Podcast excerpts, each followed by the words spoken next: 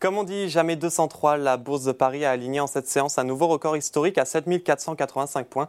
L'indice parisien poursuit son ascension bien boostée par le géant du luxe LVMH qui profite de la reprise de la consommation en Chine.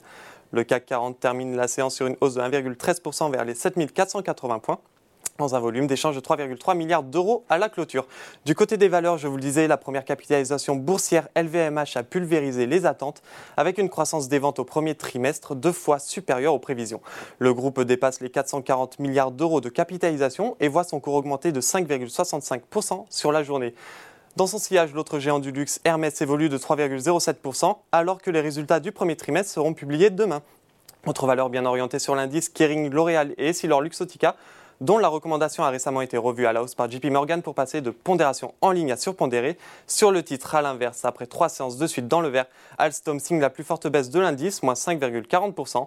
On note que Carrefour et Capgemini cèdent également du terrain sur cette séance. On passe maintenant au SBF 120. Contre toute attente, Orpea se démarque avec une progression fulgurante de plus de 11%. Situation différente pour Veralia car Exane BNP Paribas baisse son opinion sur le titre, passant d'une recommandation de surperformance à neutre. ICAD et ALD sont aussi en territoire négatif.